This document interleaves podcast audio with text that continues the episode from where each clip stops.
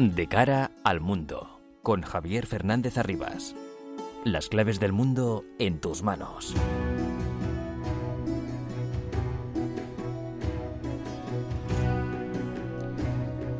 El mundo está muy revuelto y todo lo que pasa nos afecta cada día más. Son las 10 de la noche, comienza de cara al mundo en la sintonía de Onda Madrid para analizar todo lo que ocurre en este bendito planeta llamado Tierra.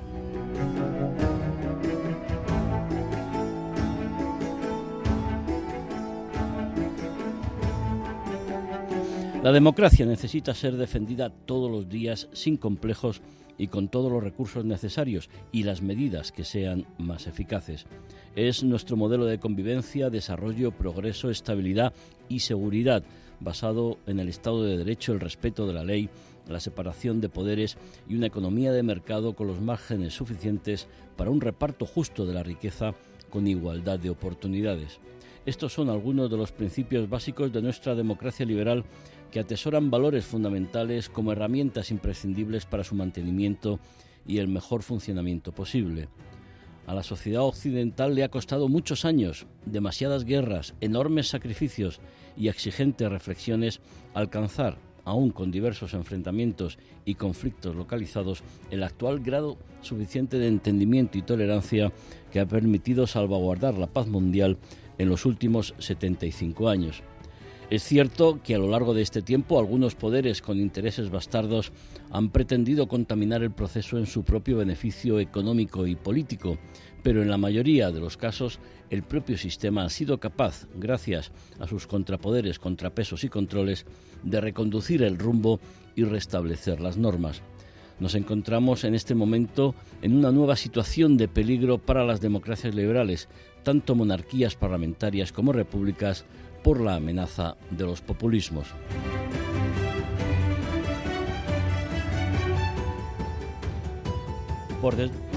Por, desgracia, los casos se están registrando en muchos países del mundo.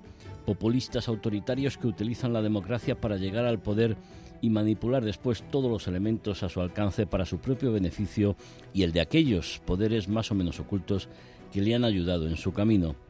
Estados Unidos, considerada como la gran democracia del mundo, sufre desde hace años una grave crisis política, institucional y social provocada por la desmedida ambición de un personaje como Donald Trump, que tiene pendientes varias cuentas con la justicia por sus actividades empresariales. Una de sus empresas ya ha sido condenada y el propio Trump está pendiente de comparecer. El bochornoso espectáculo ofrecido en la Cámara de Representantes con las 15 votaciones para elegir a su nuevo presidente, tercera autoridad del país, refleja una actitud absolutamente penosa por parte de un grupo con unos planteamientos y exigencias inaceptables. Brasil es otro caso a tener muy en cuenta. Inadmisible, intolerable que se manipule a la gente para que un grupo asalte las instituciones del Estado o que el presidente saliente Bolsonaro no entregue el poder a su sucesor Lula da Silva.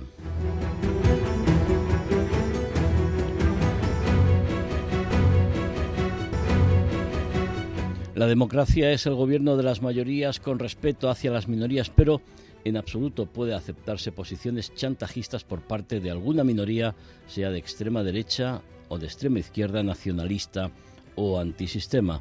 Las intenciones populistas se centran en el manejo del poder y provocan enfrentamientos para después erigirse en salvadores de la patria.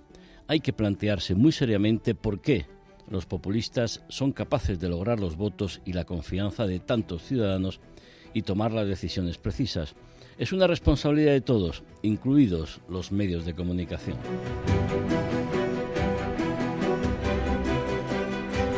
Otros temas de esta noche y muy relevante, la reunión de alto nivel entre España y Marruecos se va a celebrar en Rabat el 1 y 2 de febrero. Este encuentro va a servir para consolidar e impulsar con los acuerdos que se firmen en diversos sectores las relaciones entre los dos países vecinos.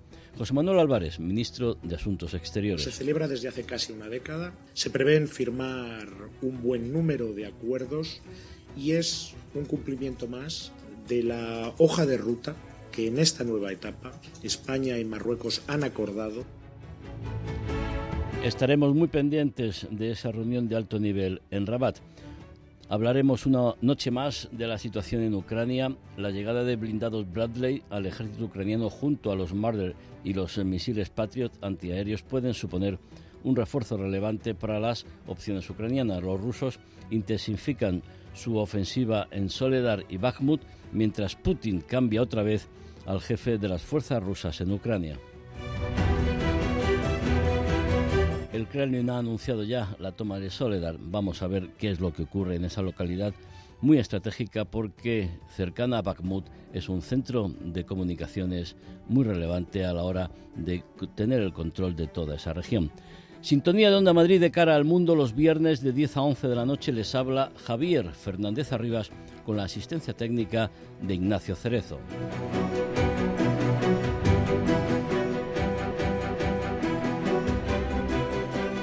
Los asuntos más relevantes de estos últimos días los resumimos en titulares con María Cerdán y Álvaro Escalonilla. Los mercenarios rusos del grupo Wagner distribuyen imágenes con la toma de Soledar, la estratégica ciudad ucraniana donde se están dando los combates más cruentos en los últimos días. Zelensky niega el avance ruso y afirma que mantiene la resistencia y que ésta será abastecida con todo lo necesario. Putin cambia por segunda vez en seis meses al jefe de las Fuerzas Armadas rusas en Ucrania. El Ministerio de Defensa ha sustituido al comandante Sergei Surovikin por el cuestionado Valery Gerasimov, el jefe del Estado Mayor ruso. Los analistas interpretan la decisión como un intento del Kremlin por contener la influencia militar de las milicias chechenas y de los mercenarios del grupo Wagner. Estados Unidos nombra un fiscal especial para investigar los papeles de Biden, los dos lotes de documentos clasificados que se llevó de la Casa Blanca cuando era vicepresidente en el mandato de Barack Obama. El caso, relativamente similar al de su predecesor, Donald Trump, podría tener consecuencias para el mandato de Joe Biden. Biden, López Obrador y Justin Trudeau exhiben su unidad de la Cumbre de Líderes de América del Norte celebrada en Ciudad de México. Los jefes de gobierno de Estados Unidos, Canadá y México discutieron sobre sus relaciones comerciales, la crisis migratoria y de seguridad y la inestabilidad regional. La Policía Federal de Brasil encuentra una propuesta de decreto destinada a anular el resultado electoral que permitió el acceso a la presidencia de Lula da Silva. Los documentos han sido encontrados en la casa de Anderson Torres, ministro de Justicia con Bolsonaro. Brasil refuerza su seguridad ante el anuncio de nuevas manifestaciones contra el ejecutivo de Lula después del asalto a la sede de los tres poderes el pasado domingo. Más de una veintena de fallecidos en Perú en el marco de las protestas. Los enfrentamientos entre la policía y los manifestantes en las ciudades de Puno y Cusco han forzado la renuncia del ministro de Trabajo, Eduardo García Birmisa, que pidió una investigación de las víctimas y un adelanto electoral. Es la cuarta dimisión en el gabinete de Dina Boluarte. La reunión de alto nivel entre España y Marruecos se celebrará los días 1 y 2 de febrero en Rabat. Así lo ha anunciado el ministro de Asuntos Exteriores español, José Manuel Álvarez. A la cita acudirán el presidente del gobierno, Pedro Sánchez, y una decena de ministros de ambos países. La justicia española decreta prisión provisional para las dos esposas de yihadistas repatriadas desde Siria. Yolanda Martínez y Luna Fernández han sido imputadas por delitos de integración en banda terrorista. Las dos aterrizaron en la noche del lunes en la base militar de Torrejón de Ardoz junto a 13 niños que ya están bajo custodia de los servicios sociales. Francia se prepara para una jornada de huelga contra la reforma de las pensiones propuestas por Macron. El gobierno presentó una medida que retrasa la jubilación a los 64 años respecto a los 62 actuales para cobrar al completo la pensión. La huelga convocada para el próximo jueves coincide con la cumbre hispano-francesa en Barcelona, a la que se espera que acuda el grueso del Ejecutivo francés. Irán condena a muerte a un ex viceministro de Defensa por espiar para Reino Unido. Ali Reza Akbari, que cuenta con doble nacionalidad, fue detenido hace tres años acusado de proporcionar información clasificada al MI6, el Servicio de Inteligencia Exterior británico. La República Islámica ha ejecutado en las últimas semanas a cuatro manifestantes durante las revueltas internas tras la muerte de Masa Comienza el desarme en Etiopía tras la entrega del armamento pesado del Frente Popular para la Liberación de Tigray. Se espera también que el primer ministro etíope, Abiy Ahmed, nombre viceprimer ministro al líder del TPLF, de Bestion Geber Michael, y a otros líderes destacados del partido tigrino con el fin de alcanzar una paz duradera en el país. Y el director de la CIA visita Libia en un contexto marcado por la parálisis política. Dos gobiernos paralelos rivalizan por el poder y obstruyen el proceso electoral pactado a instancias de la ONU. ONU. William Burns se reunió en Trípoli con Abdul Hamid Beibe, primer ministro del gobierno internacionalmente reconocido, e hizo lo propio en Benghazi con el general Khalifa Haftar, el hombre fuerte de la facción del Este. De cara al mundo. Onda Madrid. La reunión de alto nivel entre España y Marruecos se va a celebrar en Rabat el 1 y 2 de febrero. Este encuentro va a servir para consolidar e impulsar con los acuerdos que se firmen en diversos sectores de las relaciones entre los dos países vecinos. Nos lo cuenta María Cerdán. La reunión de alto nivel entre España y Marruecos ya cuenta con una fecha oficial para su celebración, los días 1 y 2 de febrero en Rabat. Así lo ha comunicado el ministro de Asuntos Exteriores español, José Manuel Álvarez, a su llegada a Níger para una gira por tres países de África Occidental. Se prevén firmar un buen número de acuerdos y es un cumplimiento más de la hoja de ruta que en esta nueva etapa España y Marruecos han acordado y que quedó reflejada en la declaración hispano-marroquí del 7 de abril, en que ya aparecía recogida esta reunión de alto nivel a la reunión en la capital marroquí acudirán el presidente del gobierno español, Pedro Sánchez, y según el anuncio de Álvarez, una docena de ministros de su gabinete que reforzarán las relaciones políticas, económicas y de cooperación con sus homólogos marroquíes. La última reunión de este tipo entre España y Marruecos no se celebra desde el año 2015. Las dos fechas previstas para 2020 y 2021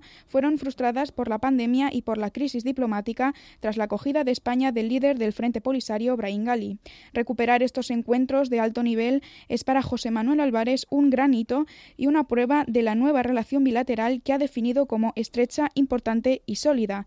Uno de los objetivos fundamentales de esta reunión de alto nivel será la intención de reapertura gradual de las fronteras de Ceuta y Melilla. Tanto Álvarez como su homólogo marroquí, Nasser Burita, han asegurado que la intención es reabrir la aduana de Melilla y una nueva en Ceuta y garantizar así la plena normalización de la circulación de personas y de Nurdin Muati, consultor, experto, analista internacional, colaborador de la revista Talayar. Nurdin, buenas noches. Buenas noches, querido Javier. Una importante noticia. En la celebración, por fin, ya tenemos fecha para la reunión de alto nivel. Y Nurdin, ¿por qué es tan importante lo que se conoce como la RAN?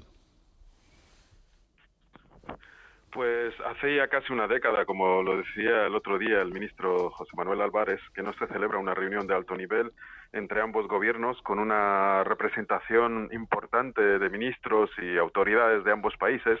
Y es una reunión pues que, que tiene casi la categoría de cumbre en la cual pues tanto el, el presidente del, del gobierno español estará eh, será recibido por el jefe del Estado marroquí, por Su Majestad el Rey Mohamed VI, y ahí se van a decidir asuntos muy importantes que han estado, pues, eh, digamos, hibernando durante todo este periodo, además tras la crisis que, que surgió por eh, el incidente de la acogida del representante del grupo terrorista al Polisario en España. Pues todo eso pues em, eh, nos ha mantenido a la gente que trabajamos en este ámbito hispano-marroquí en vilo hasta que, lo, que eh, el otro día pues el ministro pues ha fijado una, una fecha para una reunión trascendental que esperamos que marque un antes y después en las relaciones seculares. Son, tenemos relaciones históricas entre ambos países y, en fin, esperamos que tenga resultados eh, concretos. Sabemos que la delegación va a ser importante, diez ministros, algunos de ellos conocen muy bien, los ministros del gobierno español conocen muy bien Marruecos y van a tratar temas muy relevantes para ambos países, para ambas economías. Mm, cito el ejemplo, por ejemplo, de la vicepresidenta Teresa Rivero, que en anteriores funciones que ha desarrollado en materia de cambio climático conoce muy bien Marruecos y ahí pues vendrá también para que hay una oportunidad muy importante en lo que es la producción del hidrógeno verde y, el desarrollo de las energías renovables y a la cual las empresas españolas pues tienen muchas oportunidades en Marruecos. Eh, cito también a Luis Planas, que fue ministro, que fue embajador de España en Marruecos y que conoce muy bien eh, las relaciones entre ambos países. Nosotros eh, siempre hemos insistido que el sector agrícola y pesquero entre ambos países es complementario, formamos parte de la misma cadena de valor y podemos ser muy rentables muy competitivos si sabemos colaborar en estos dos sectores.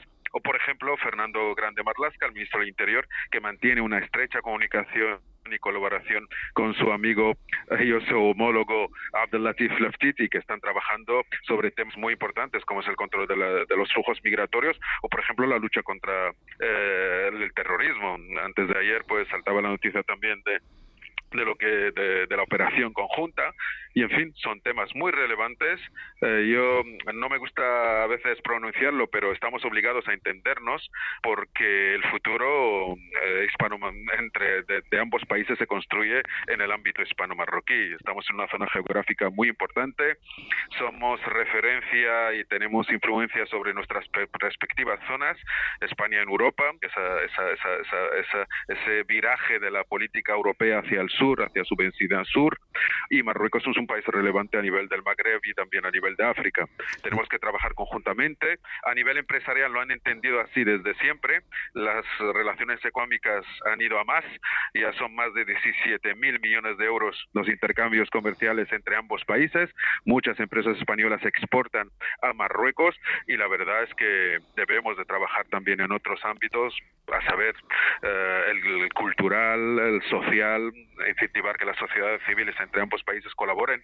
Eh, eh, una de las cosas que hemos insistido en los últimos años y es que España debe de de hacer un esfuerzo y de recuperar todos los programas culturales y de investigación científica, de colaboración entre universidades que había antes, porque creemos que también esa, esa vertiente hay que, hay que explorarla, porque es muy relevante tanto incentivar el, aprendizaje del español en Marruecos, salvaguardar el, patrimonio español también en Marruecos, todos esos temas que se han dejado un poco de lado y que debemos también de darles la importancia porque nuestros lazos sociales y culturales son muy importantes.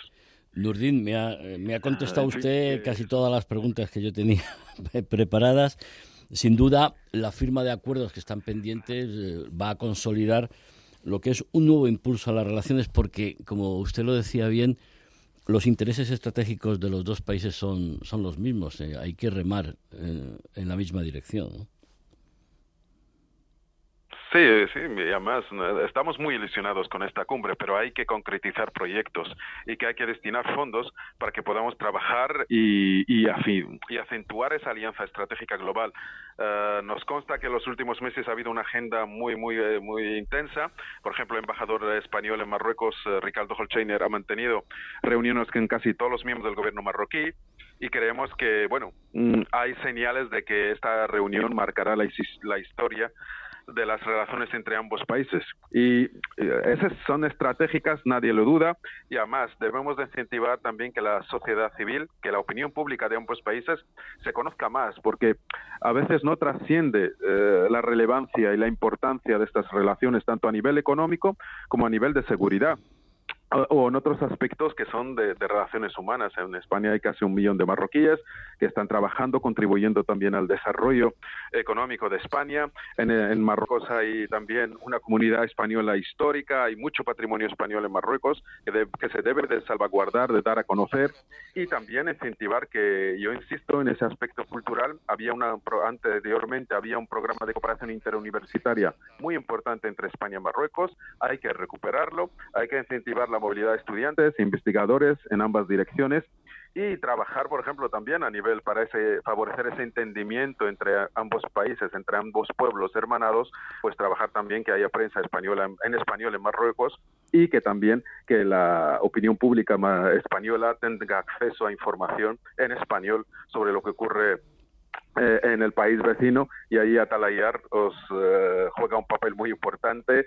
Mm, os agradecemos el esfuerzo que hacéis cada día de acercar y de estrechar aún más el estrecho y esta es una oportunidad para que ambos gobiernos también piensen cómo mejorar, digamos, la percepción en ambas orillas, en ambas orillas del estrecho de Gibraltar. Una, una última cuestión, Nurdin, y todo ello, lo que es la relación entre, entre los dos países, además, con, con la intención de que, por ejemplo, eh, Argelia pueda cambiar su política y, podamos ver una recuperación de las relaciones con Marruecos, que muchas veces Mohamed VI ha tendido la mano al gobierno argelino para recuperar esas relaciones, pero lo que quería resaltar con el paraguas de la Unión Europea. Hace pocos días que el alto representante para la política exterior de la Unión Europea, Josep Borrell, ha estado en, en Marruecos y creo que ahí España eh, es un buen canal, un canal imprescindible en esa relación transfronteriza para que la Unión Europea tenga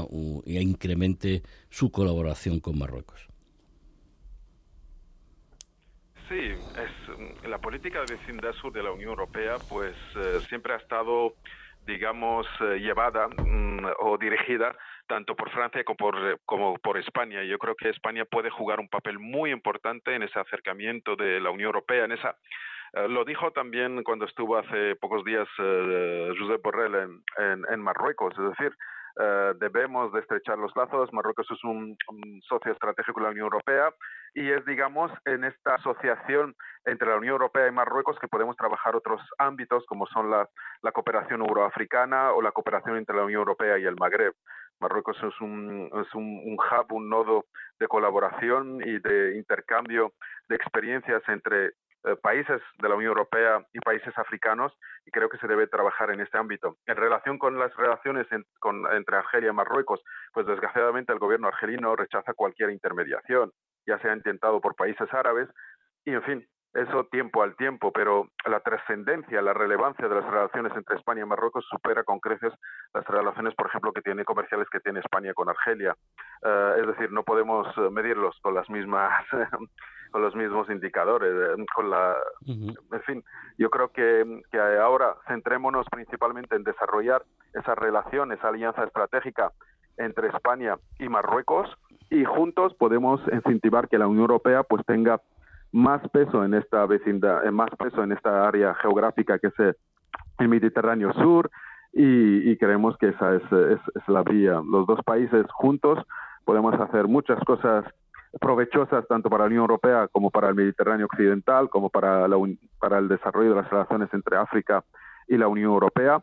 Y se abren muchas oportunidades, se abren muchas oportunidades que hay que saber aprovecharlas y creemos que esta es una ocasión para concretizar esas oportunidades y seguir pues desarrollando los lazos económicos y comerciales, pero también los lazos sociales y culturales y incentivando esa mayor comprensión ese mayor acercamiento y colaboración entre ambos pueblos y que es eh, también muy importante y muy relevante. Y, conocimiento. Además invitamos a los españoles a que visiten a que, que visiten Marruecos. Se va a celebrar la semana que viene Fitur en, en Madrid. Eh, Marruecos ha realizado una excelente campaña de, de promoción, Marruecos, eh, país de la luz, y creo que es muy interesante que para poder opinar y sobre todo para tener un mejor conocimiento y una excelente experiencia los españoles, y eso que van muchos al año, casi un millón de españoles van de turismo a, a Marruecos, pues que vayan más, porque ahí hay una serie de oportunidades, como bien ha, ha dicho el señor Muati, ya solo de tener una experiencia vacacional y turística, pero también con oportunidades para poder hacer para poder hacer negocios. Nurdin Muati, consultor, experto, analista internacional, colaborador de la revista Talayar. Muchísimas gracias una noche más y muy buenas noches. gracias a vosotros, un saludo fraternal desde Marruecos. De cara al mundo. Onda Madrid. Únete a los despropósitos de Año Nuevo de Forus. Este año ven a hacer deporte cuando te dé la gana. Pégate un capricho y entra en tu zona de confort con nuestras piscinas y spas. Que tu único propósito sea disfrutar. Forus, Real People. Apúntate ya y llévate la matrícula y enero gratis. Entra en forus.es. Vuelve Film Symphony Orchestra con Krypton. No te pierdas el espectáculo inspirado en las mejores bandas sonoras de los héroes y superhéroes del cine. Superman, Spider-Man, Conan, Iron Man, Capitán América, El Último Moicano, Braveheart y muchas más. 25 de febrero, Auditorio Nacional. Ya a la venta en filmsymphony.es. El 28 de mayo es día de elecciones. Si resides en España y eres nacional de otro Estado de la Unión Europea o de un país que haya suscrito acuerdo de reciprocidad, puedes votar en las elecciones locales. Para ello debes figurar en el padrón municipal y manifestar la voluntad de votar. Consulta en tu ayuntamiento y sigue las instrucciones enviadas por la Oficina del Censo Electoral. Encontrarás toda la información en el 900-343-232. Ministerio del Interior, Gobierno de España. De cara al mundo, con Javier Fernández Arribas. La llegada de blindados Bradley al ejército ucraniano junto con los Marder y los antimisiles Patriot puede suponer un refuerzo relevante para las opciones ucranianas. Los rusos intensifican su ofensiva en Soledar y en Bakhmut, mientras Vladimir Putin cambia otra vez al jefe de las fuerzas rusas en Ucrania. En cuanto a Soledar, hay confusión porque los rusos dicen que han tomado esta localidad ucraniana, mientras que hay otras fuentes que lo desmienten. Con los últimos datos, Nerea Belmonte.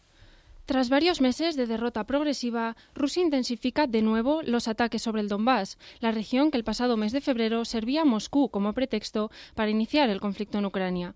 Ahora la pequeña ciudad de Soledar, en Donetsk, se ha convertido en un objetivo táctico para las tropas rusas, y es que el enclave forma parte de una ofensiva estratégica mayor para controlar la ciudad de Bakhmut, considerada crucial por Moscú para la ocupación íntegra del Donbass. Pero mientras Rusia afirma haber tomado por completo la ciudad, ya casi reducida a cenizas, y mientras los mercenarios del grupo Wagner publican vídeos paseando por sus calles, los combates continúan en Soledad.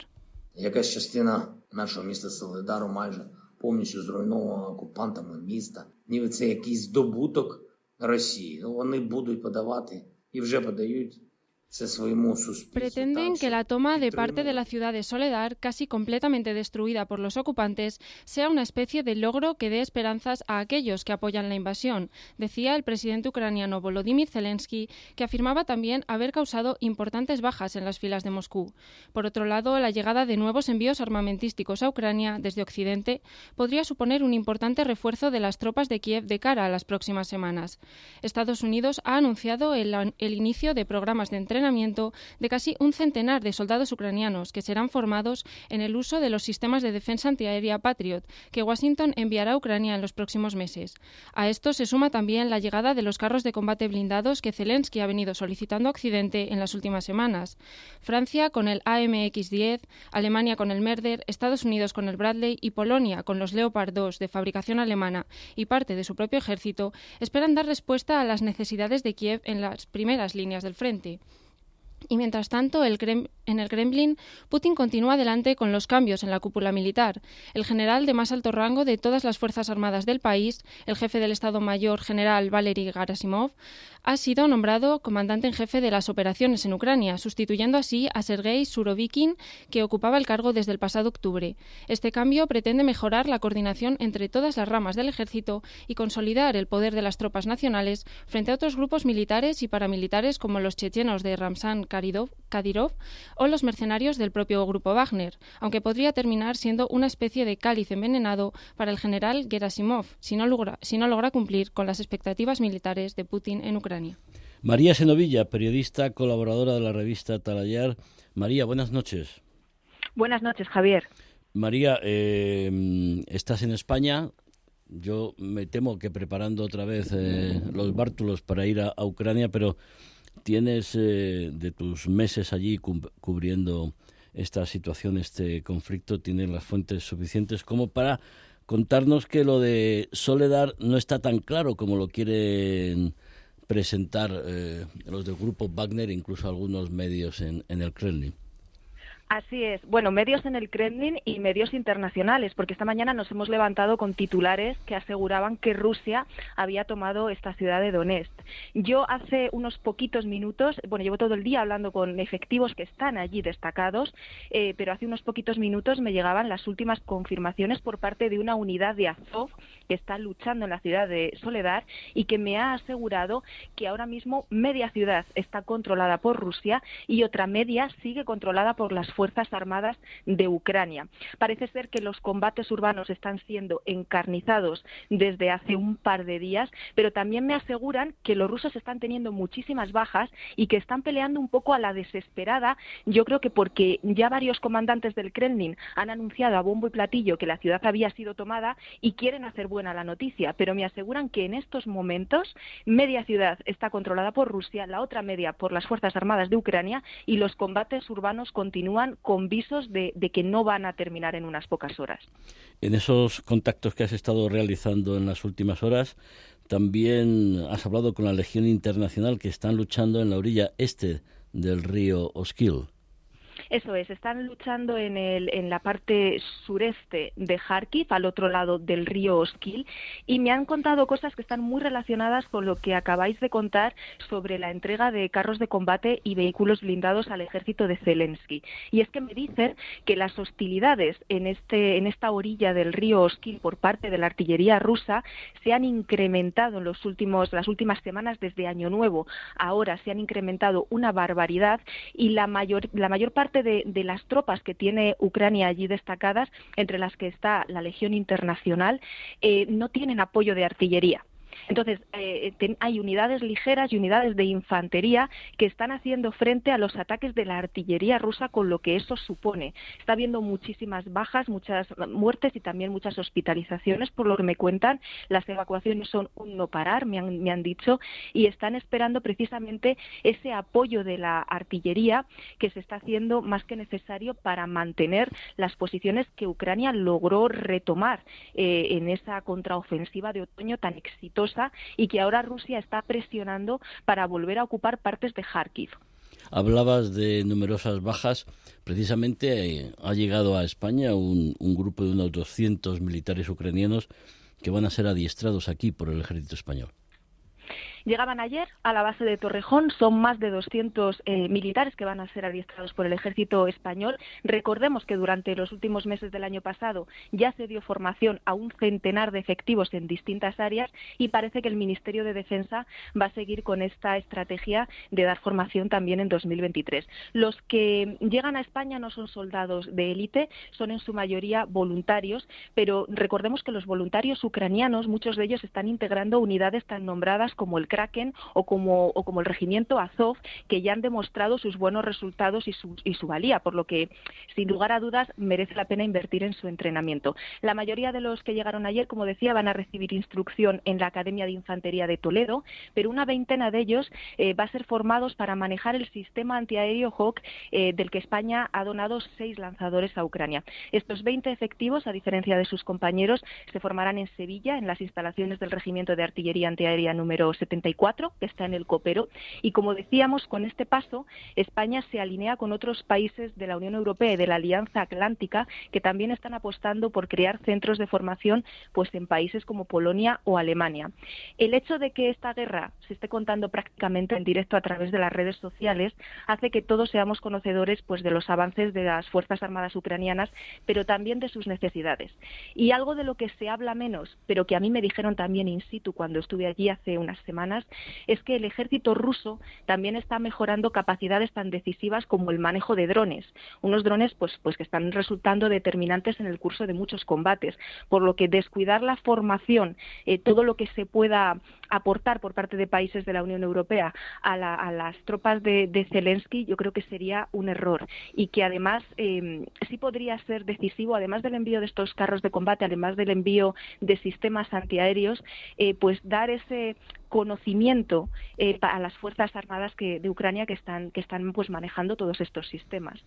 Una formación que según nos llega a nosotros también por otras fuentes eh, se lleva se lleva ofreciendo desde hace ya algún tiempo cuando por ejemplo se anuncia el envío de baterías Patriot eh, esa formación se ha, se ha facilitado con tiempo suficiente como para poder eh, que sea efectiva en cuanto llegue la, batería. Pero bueno, esas son las condiciones de y las estrategias eh, militares que, bueno, la información forma parte de, es, una es un arma más a la hora de, poder intentar, bueno, pues que la balanza se incline hacia un lado o hacia otro. Sin duda.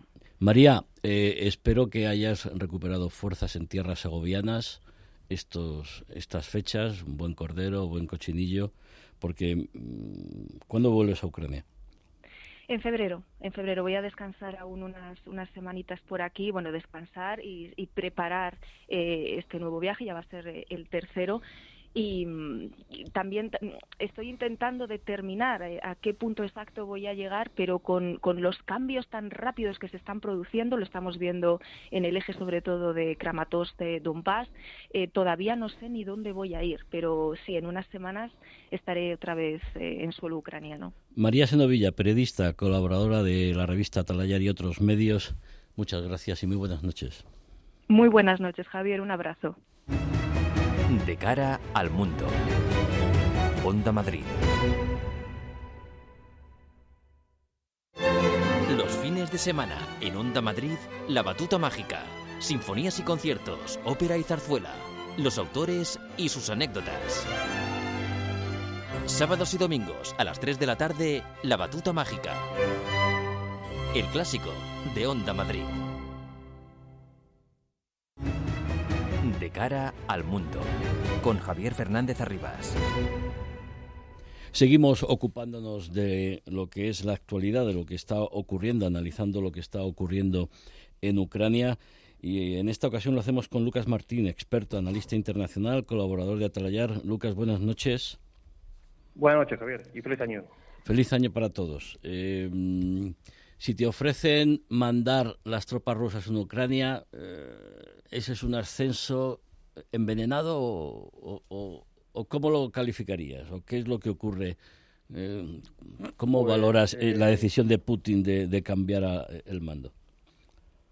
Que pues yo lo veo como, sí, efectivamente. yo lo, lo, enmarco esto dentro de las luchas internas que hay en la cúpula del Kremlin.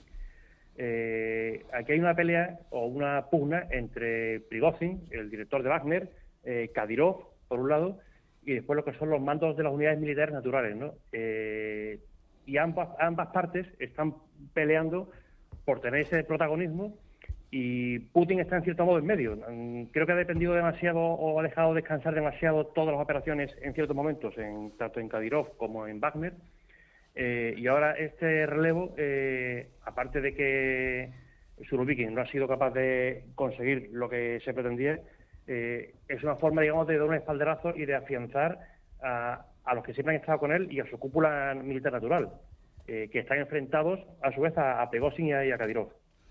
Claro, Surovikin fue el, encargado, el, el, jefe militar ruso en Siria, y claro, no es lo mismo machacar Siria y luego que eh, lo que ocurre en Ucrania que sobre el terreno las unidades de infantería, las unidades blindadas, etcétera, etcétera, etcétera, tienen que demostrar su capacidad y sobre todo su, su formación y yo me atrevería a decir su motivación, porque creo que ahí radica buena parte, aparte de una posible corrupción en algunas unidades rusas donde luego resulta que eh, su aprovisionamiento y sus eh, y sus sistemas de armas pues no estaban a la, a la altura de lo que se de lo que se pretendía ¿no? yo creo que ahí ahora mismo Rusia necesita algo más en Ucrania que de lo que por ejemplo necesitaba en Siria bueno ahí dado el clavo en un tema Javier que es la motivación.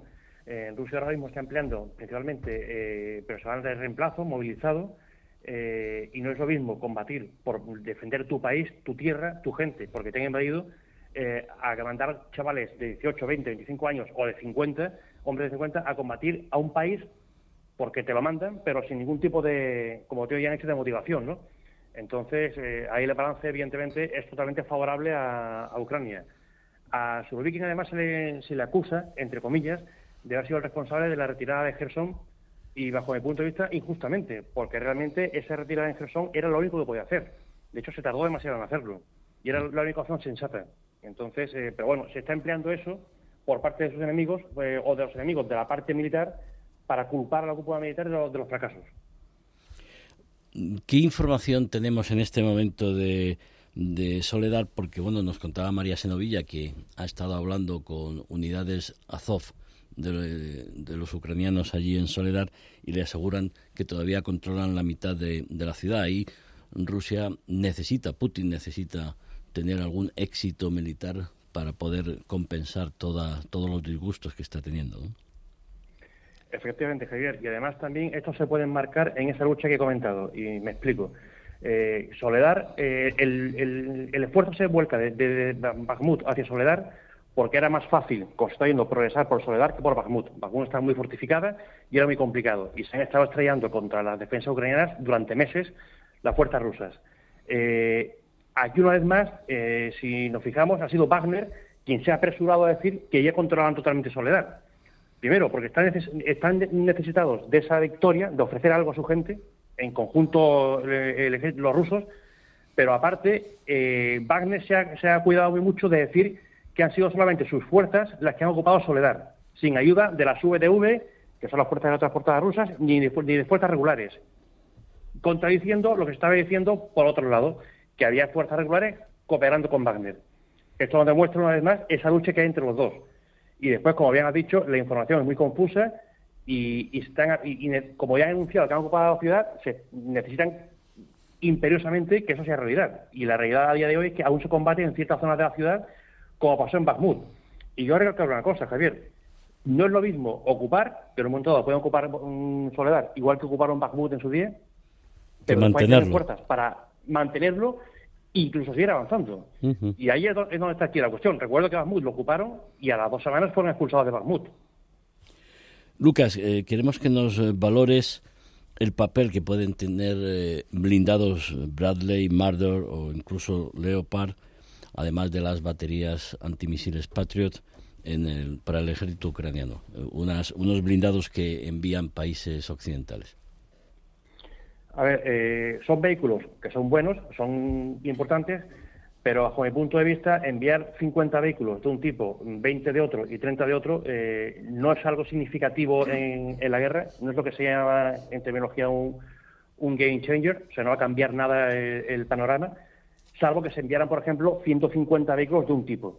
Y digo de un tipo porque enviar vehículos diferentes eh, complica mucho el apoyo logístico, Complica mucho además el suministro de munición, porque cada vehículo de esos que estamos mencionando utilizan un calibre diferente, lo cual complica mucho más todo.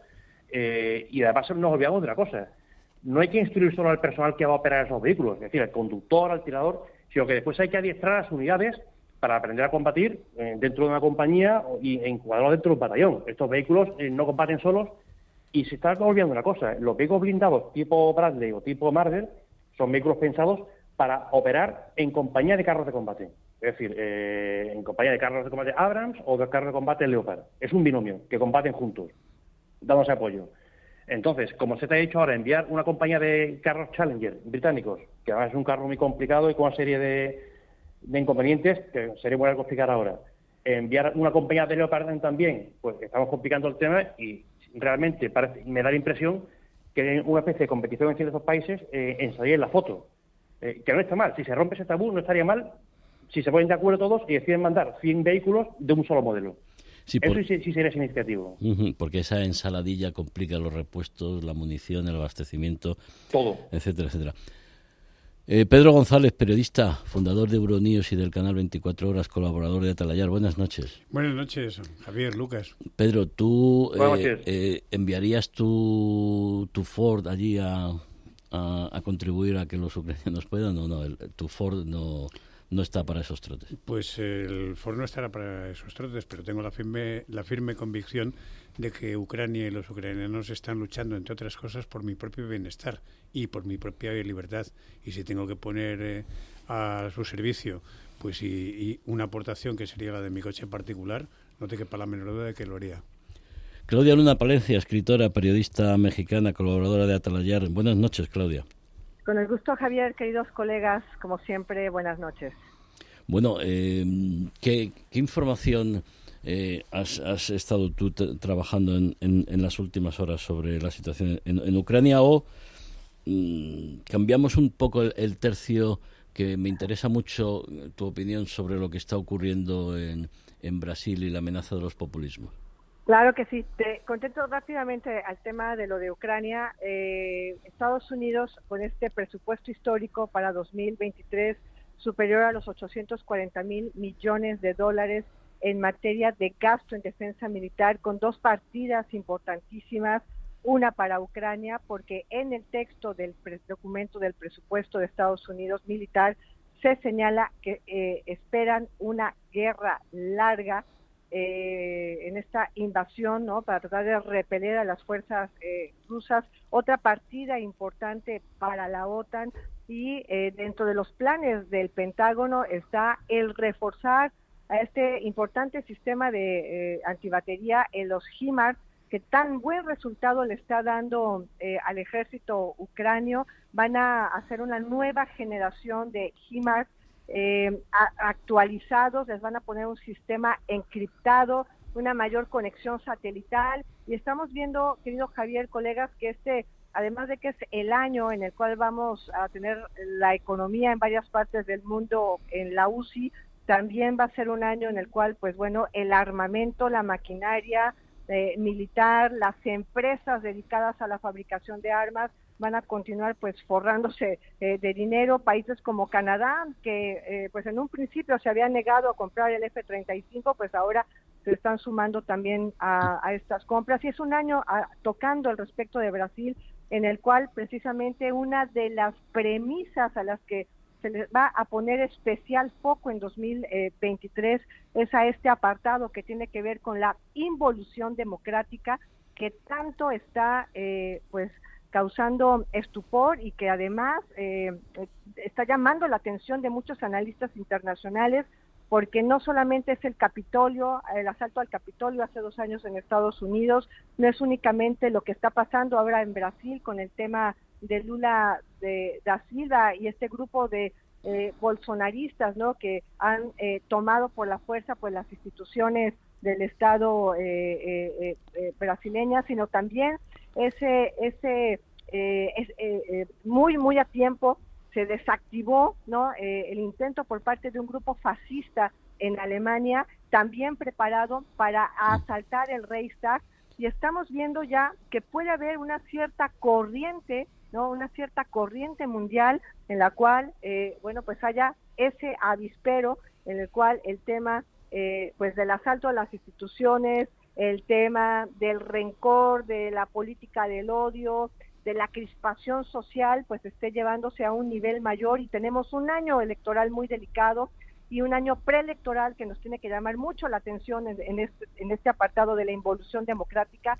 un año preelectoral en España, preelectoral en Estados Unidos, preelectoral eh, en México y que también habrá elecciones presidenciales en varios países de Europa, como por ejemplo Chipre, como por ejemplo Polonia, Turquía, ¿no? que es importantísimo, elecciones parlamentarias en Finlandia donde pueden cambiar las tornas para Finlandia, que sigue a la cola esperando pues que ser miembro de la OTAN.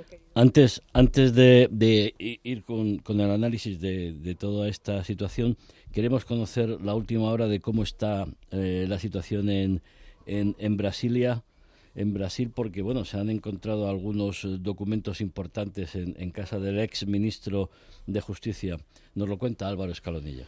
Así es, eh, Javier Lula eh, sospecha que algunos miembros de las fuerzas de seguridad estuvieron implicados en el asalto a los tres poderes del Estado.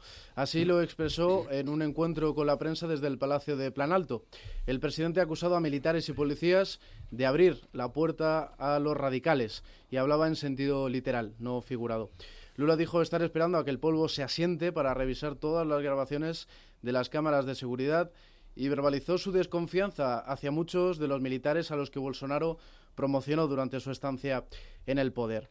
El servicio secreto, eh, que estaba infiltrado entre los bolsonaristas, alertó el domingo a otros organismos del riesgo de asalto a edificios públicos. En la sede de Plan Alto solo estaban desplegados seis centinelas y dos guardias a primera hora de la mañana. Mientras las autoridades escriban entre los 1.500 detenidos, las investigaciones policiales y judiciales buscan averiguar quién facilitó el asalto a las instituciones, pero sobre todo saber quién está detrás. Algunos analistas eh, señalan que Bolsonaro podría ser acusado en ambos frentes. Los indicios de connivencia y omisión entre la policía militar, descubiertos horas después del asalto, le bastaron al juez del Tribunal Supremo, Alexander de Moraes, para apartar de sus puestos a Ibanei Rocha, gobernador del Distrito Federal, y a Anderson Torres, secretario de Seguridad Pública. Este último había sido ministro de Justicia y de Seguridad Pública precisamente en el gobierno de Bolsonaro. Según el diario Fola de Sao Paulo, la policía habría localizado en la residencia de Torres un decreto para intervenir en el Tribunal Electoral y revertir el mandato de las urnas. Días antes, el propio Tribunal Supremo ordenó la detención de Torres, que se encuentra en Florida, cerca de Orlando, donde también está el propio Bolsonaro. Pedro, ¿hasta qué punto eh, llega tu preocupación? Y supongo que será, como la tenemos casi todos, por esta situación donde, bueno, populistas que prometen a la gente lo que la gente quiere escuchar, aunque sepan que es imposible de cumplir, llegan al, llegan al poder y luego manipulan el poder en su propio beneficio y ni siquiera cumplen las reglas, porque es inaceptable que el señor Bolsonaro ni siquiera haya hecho el traspaso de poder a Lula y se vaya a Estados Unidos, por ejemplo. Bueno, la preocupación es enorme, como la ya apuntas, eh, y sobre todo en todos los frentes. Tengo que decir una cosa. En primer lugar, a mí me parece que esto no es nuevo. Es decir, no es nuevo y sobre todo esto de, de no dar, de no, de no respetar los usos eh, democráticos, que evidentemente eh, democracia es, es también muy formal y esas formas, eh, entre, otras, entre otras cosas, consisten en que los traspasos de poder, la alternancia de poder se hagan con normalidad. Pero hay, hay que, no hay que tener memoria selectiva. Yo creo que en este caso hay que recurrir a otras, a otras acciones muy anteriores. Por ejemplo, la actual vicepresidenta de Argentina que cuando era presidenta y dejó de serlo, eh, hizo exactamente lo mismo, no le traspasó la banda presidencial a su sucesor. Quiere decirse que esto no es nuevo. Tampoco es nuevo este tipo de algaradas que se acaba de producir. Eh, bueno, pues lo de, lo de Trump, evidentemente, y el Capitolio está bastante claro, pero recordemos que eh, lo que pasó en Cataluña el famoso 1 de octubre y ese tipo de, de algaradas, bueno, aquí ahora están tipificadas como desórdenes públicos agravados, o recordemos también cuando la famosa alerta antifascista eh, eh, decretada por los de Podemos, eh, precisamente y para rodear el Congreso, tanto en la toma de posesión de Rajoy como en la toma de posesión del presidente de Andalucía. Quiere decirse que evidentemente esta moda mm, es una moda peligrosa, porque evidentemente mm, significa que las instituciones o los, los lugares físicos en los que se desarrollan esa, digamos, los debates eh, que deben de ser tranquilos y los intercambios de, de opiniones. Y naturalmente la lucha política han dejado de ser eh, respetados y bueno, parece que hay un deporte que es eh, tratar de conquistar esto, pero también tengo que decir que afortunadamente esto entre comillas evidentemente ya no se hacen caer eh, regímenes o, poderes democráticos eh, precisamente por este tipo de actuaciones, porque evidentemente tiene que haber siempre algo más. Hemos visto las imágenes son muy elocuentes, tanto aquí como en, el, en su día en el Capitolio de Washington, es decir, de los destrozos, de los asaltos, eh, pero a la hora de la verdad tampoco salieron eh, convoyes militares eh, de los cuarteles y prácticamente, pues bueno, esto al final se ha quedado, digo con todos los respetos, se ha quedado en lo que fue, es decir, una serie de, de personas que no tenían mucho a dónde ir, que llevaban un más de un mes acampados allí en las en la, en la, en la esplanada de, de, de, Planalto y de la Plaza de los Tres Poderes y en definitiva, pues bueno, es una cuestión que yo creo que se va a reconducir y que naturalmente no se puede dejar pasar por alto, obviamente, porque esa conspiración es la que hay que llegar hasta sus últimas consecuencias, se investigará lo que sea y naturalmente volver a restablecer, digamos, los, las, los usos democráticos en su justa medida. Podemos pensar que, bueno, son populistas de derecha, por ejemplo, el señor Trump o el señor Bolsonaro, pero Lucas, lo que está ocurriendo, por ejemplo, en Perú, donde la justicia ha actuado y, la izquierda ha sacado a la gente a las calles en diferentes ciudades del país, o lo que está ocurriendo en Bolivia, etcétera, etcétera, también eh, los populistas de, de, izquierda, de extrema izquierda, utilizan este tipo de, de recursos de recurrir a, a grupos, a la gente, de alguna manera organizados, de alguna manera incentivados, pagados, para poner en, serio aprieto a los sistemas democráticos. Es que yo creo, Javier, que estamos asistiendo en todo el mundo y en todas partes, es decir, en, todas las ideologías, a un cierto juliganismo, ¿no? Es decir, el ver la política como, como hooligan ante partidos de, de equipos de fútbol. Eh, y si no consigo lo que quiero o yo quiero el poder porque la gente ha decidido así, no votarme, pues me rebelo contra eso y llegamos a experimentos como el que acaba de comentar Pedro, de un presidente que no asiste a la toma de posesión o al relevo de mando con, el entrante. Entonces, sinceramente, se me escapa a mi forma de entender las cosas porque no le veo sentido o, le, veo, un sentido muy peligroso, ¿no? Y eso es lo que he dicho, ese hooliganismo, entender la política en plan hooligan.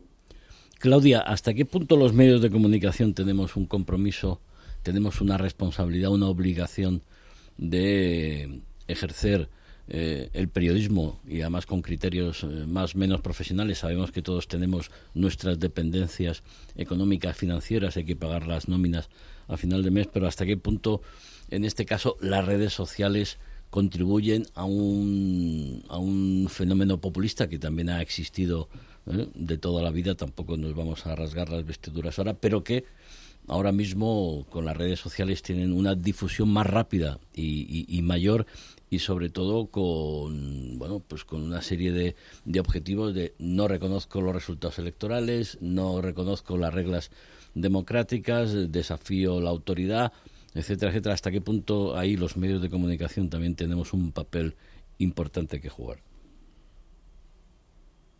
Y sobre todo el tema de las redes sociales en su impacto en esta situación de esa involución democrática que se ha venido dando eh, al, al, permitir que se que se puedan crear realidades paralelas al permitir, bueno, pues que se descargue ese discurso de la ira, del odio, de la desafección rupturista, eh, el papel, por ejemplo, en su momento, ¿no? Eh, del propio Trump, eh, el, mismo día en que estaba siendo asaltado el Capitolio, ¿no? Recordaba yo recientemente ese Twitter diciendo, claro, es que me han arrebatado la victoria, me han arrebatado la gran victoria, ¿no? Decía Trump todavía cuando, y estaba la horda salvaje ¿no? Allí este, ya rompiendo papeles adentro del Capitolio, hubo cinco muertos y es el mismo discurso que hizo, que llevó a cabo Bolsonaro, advirtiendo días antes de las elecciones de que le iban a robar la elección, de que no le iban a reconocer el triunfo, eh, eh, calumniando acerca del desaseo eh, electoral, pasaron las elecciones y claro, siguió en esa arenga a través de las redes sociales y claro que por supuesto el problema es que esa, la reproducción de ese discurso del odio a través de los WhatsApp, de los Twitter, de los Facebook, a través de las redes sociales y lo que propicia además es que cuando sale la turba, ya esa turba sale descontrolada y ni Bolsonaro, que está en Miami, ni Trump lo pudieron eh, eh, calmar, ¿no? En el caso de Perú, eh, a Castillo no le funcionó el autogolpe de Estado porque no tenía consigo a las fuerzas de seguridad, porque los militares no le apoyaron me parece que sí hay en estos momentos que buscarle esa línea de conducción entre estos grupos de, extrema derecha eh, que están eh, pues mostrando ese descontento y que mm, bien que se investigue en el caso de Brasil como se está investigando en el caso de Alemania con este complot no que logró ser desactivado a tiempo, que hay más de dos, de, dos centenares de, detenidos sí, pero... que en el caso de Alemania investigando y que han encontrado que han encontrado que hay ahí eh, personas con entrenamiento militar. Bueno, yo quería... Eh, nos queda ya poco tiempo. Sí, respondiendo a la, a la, pregunta inicial que hacías respecto de la responsabilidad de los medios, yo creo que hay que poner las cosas en su sitio. Los medios tienen y tenemos la obligación de contar lo que ocurre. Yo creo que el problema, la raíz del problema, estriba en la, en la propia clase política, en las diferentes clases políticas que han tomado precisamente ese juliganismo al que se refería antes Lucas, son ellos los primeros. Es decir, cuando tú conviertes el Parlamento en un en, simplemente en un choque de, de hooligans, de aficiones de ese tipo. Como pues si fuera un plato de televisión. Evidentemente, pues no te respetas a ti mismo y evidentemente no puedes pretender que te respeten justamente los espectadores que te están viendo.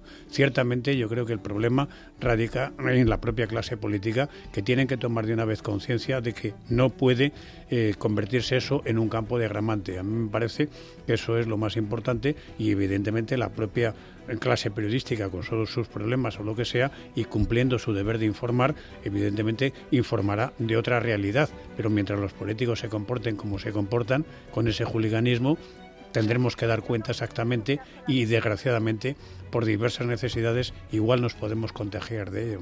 Sí, porque además yo creo que los eh, medios, los profesionales debemos hacer autocrítica y reflexionar porque ahora mismo mm, no sé yo si lo que está ocurriendo en Brasil o en Ucrania o en Estados Unidos, donde por cierto el señor Biden tendrá que explicar qué hacía con papeles confidenciales en su casa, igual que lo tiene que hacer Trump, pero ahora mismo eh, estamos todos pendientes más de la canción de Shakira y Piqué que de otras cosas, o sea que ahí también somos eh, tenemos una responsabilidad a la hora de lo importante y lo interesante. Ciertamente. Lucas, eh, Claudia, Pedro, muchísimas gracias. Una noche más y nos encontramos el viernes que viene. Buenas noches a los tres. Buenas noches. Un abrazo.